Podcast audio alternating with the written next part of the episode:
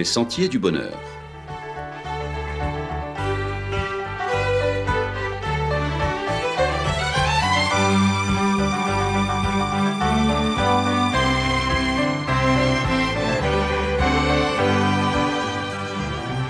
Une émission qui vous apporte un message d'espérance, de paix, de joie et de confiance.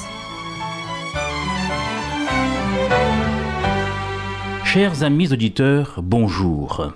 Le jour d'après, ce pourrait être le titre d'un film de guerre ou de catastrophe, tel celui de l'américain Ronald Emmerich, The Day After Tomorrow, sorti en 2004, que le président de la République a posé le décor dès le début de la crise. Nous sommes en guerre, a-t-il martelé six fois le 16 mars dernier dans son premier discours à la nation à la suite de la propagation du coronavirus. Le président allemand, lui, prendra le contre-pied de cette affirmation en déclarant de son côté Non, cette pandémie n'est pas une guerre. Les nations ne s'opposent pas à d'autres nations, les soldats à d'autres soldats. C'est un test de notre humanité, a-t-il ainsi posé. Mais la guerre, si c'en est une du côté français, si elle est loin d'être gagnée, cela n'empêche nullement que l'on puisse se projeter vers l'avenir. On a hâte d'en finir avec les restrictions des libertés, on a hâte d'en finir avec cette vie étrange où les distances sociales sont pénibles à supporter, où l'on rêve du jour d'après. Certains gourmands s'imaginent le jour d'après, s'engouffrant dans leur fast-food habituel et commandant un super, big, maxi et goûteux hamburger accompagné de larges cornets de frites encore fumantes. Le président de la République, voulant aider au moral des troupes, a voulu booster le courage du peuple en promettant dans sa dernière allocution des jours meilleurs. Mais il s'agissait davantage d'espoir que de certitude. Un texte très intéressant, celui du prêtre curé d'une paroisse à Bordeaux, Pierre-Alain Lejeune, intitulé Et après, m'a interpellé par sa justesse. En voici la teneur. Et tout s'est arrêté ce monde lancé comme un bolide dans sa course folle, ce monde dont nous savions tous qu'il courait à sa perte, mais dont personne ne trouvait le bouton arrêt d'urgence. Cette gigantesque machine a soudainement été stoppée net, à cause d'une toute petite bête, un tout petit parasite invisible à l'œil nu, un petit virus de rien du tout. Quelle ironie Et nous voilà contraints à ne plus bouger et à ne plus rien faire. Mais que va-t-il se passer après, lorsque le monde va reprendre sa marche, après, lorsque la vilaine petite bête aura été vaincue À quoi ressemblera notre vie après? Après, ceux qui habiteront sous le même toit passeront au moins trois soirées par semaine ensemble à jouer, à parler, à prendre soin les uns des autres, et aussi à téléphoner à papy qui vit seul de l'autre côté de la ville et aux cousins qui sont loin. Après, nous écrirons dans la Constitution qu'on ne peut pas tout acheter, qu'il faut faire la différence entre besoin et caprice, entre désir et convoitise, qu'un arbre a besoin de temps pour pousser et que le temps qui prend son temps est une bonne chose, que l'homme n'a jamais été et ne sera jamais tout-puissant. Et après, eh bien nous applaudirons chaque jour, pas seulement le personnel médical à 20 heures, mais aussi les éboueurs à 6 heures, les postiers à 7 heures, les boulangers à 8 heures, les chauffeurs de bus à 9 heures, les élus à 10 heures, et nous aurons redécouvert le sens du service de l'État, du dévouement et du bien commun.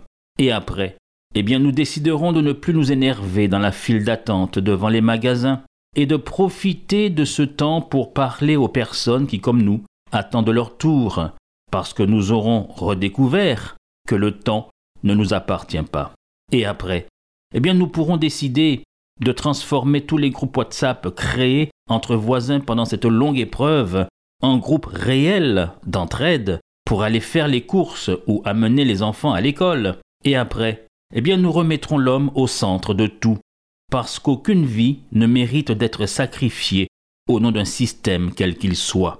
Et après, eh bien nous nous souviendrons que ce virus s'est transmis entre nous sans faire de distinction de couleur de peau, de culture, de niveau de revenu ou de religion, simplement parce que nous appartenons tous à l'espèce humaine.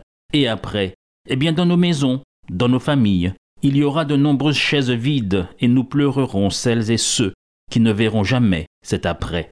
Et après, eh bien nous souvenant de ce que nous aurons vécu dans ce long confinement, nous déciderons d'un jour dans la semaine où nous cesserons de travailler, car nous aurons redécouvert comme il est bon de s'arrêter, un long jour pour goûter le temps qui passe et les autres qui nous entourent, et nous appellerons cela le dimanche. C'est ici que je dirais qu'on pourra aussi l'appeler pour ceux qui en ont une lecture plus biblique, le samedi ou sabbat. Oui, j'aimerais ajouter qu'après, oui, après, j'ose espérer que chacun sera en mesure de respecter les croyances d'autrui.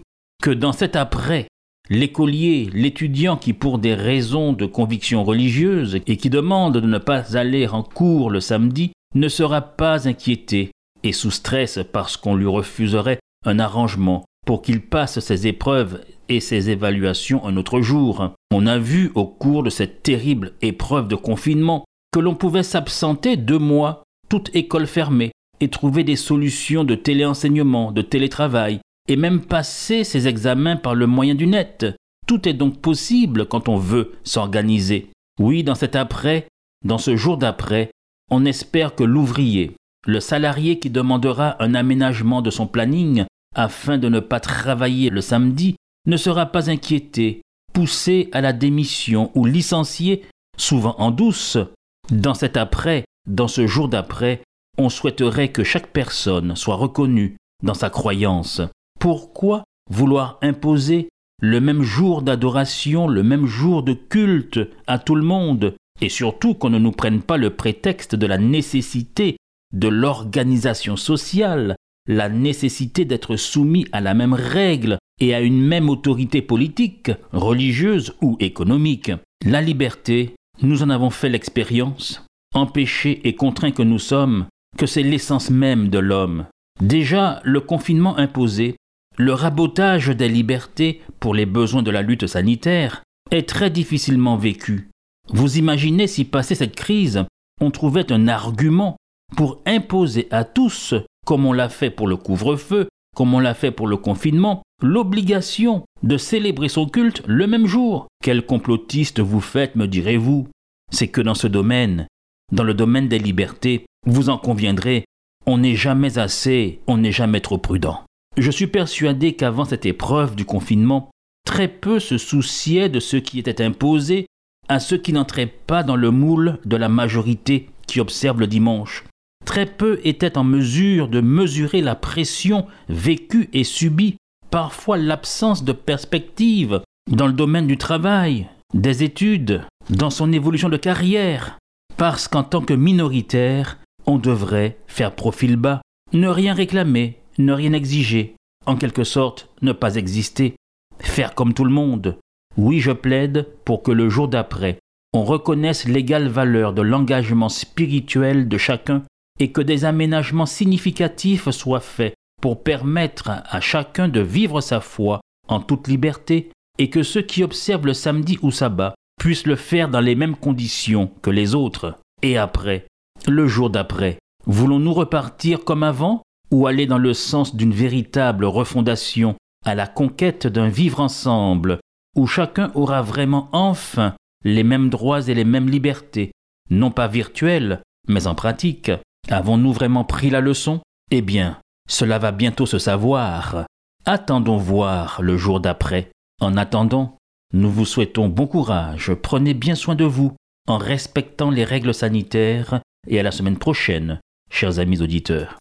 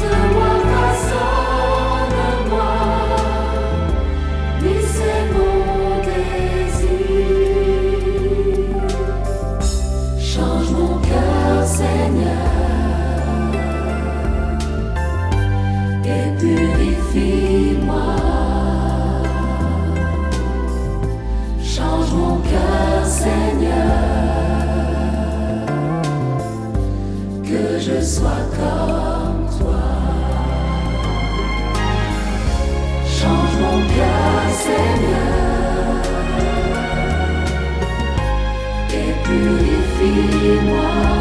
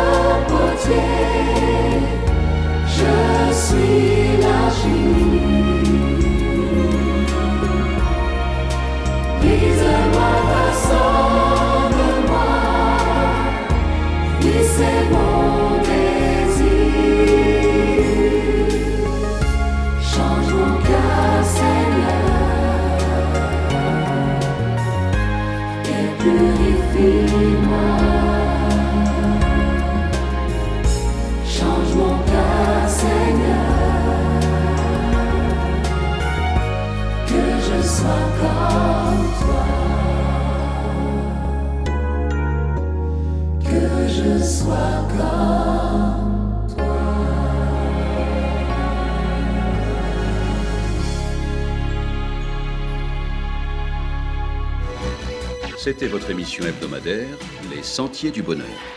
Un programme présenté par l'Église adventiste du septième jour. Aimeriez-vous lire le texte de la causerie d'aujourd'hui? Demandez-le. Il vous sera envoyé gracieusement. Nous tenons également à votre disposition notre cours de Bible gratuit par correspondance. Nous le recommandons vivement à tous nos auditeurs. Écrivez-nous aujourd'hui même. Voici notre adresse boîte postale 50 97 282, le Lamentin CEDEX 2. Nous nous réjouissons à la pensée de vous retrouver à l'écoute la semaine prochaine à la même heure. À bientôt.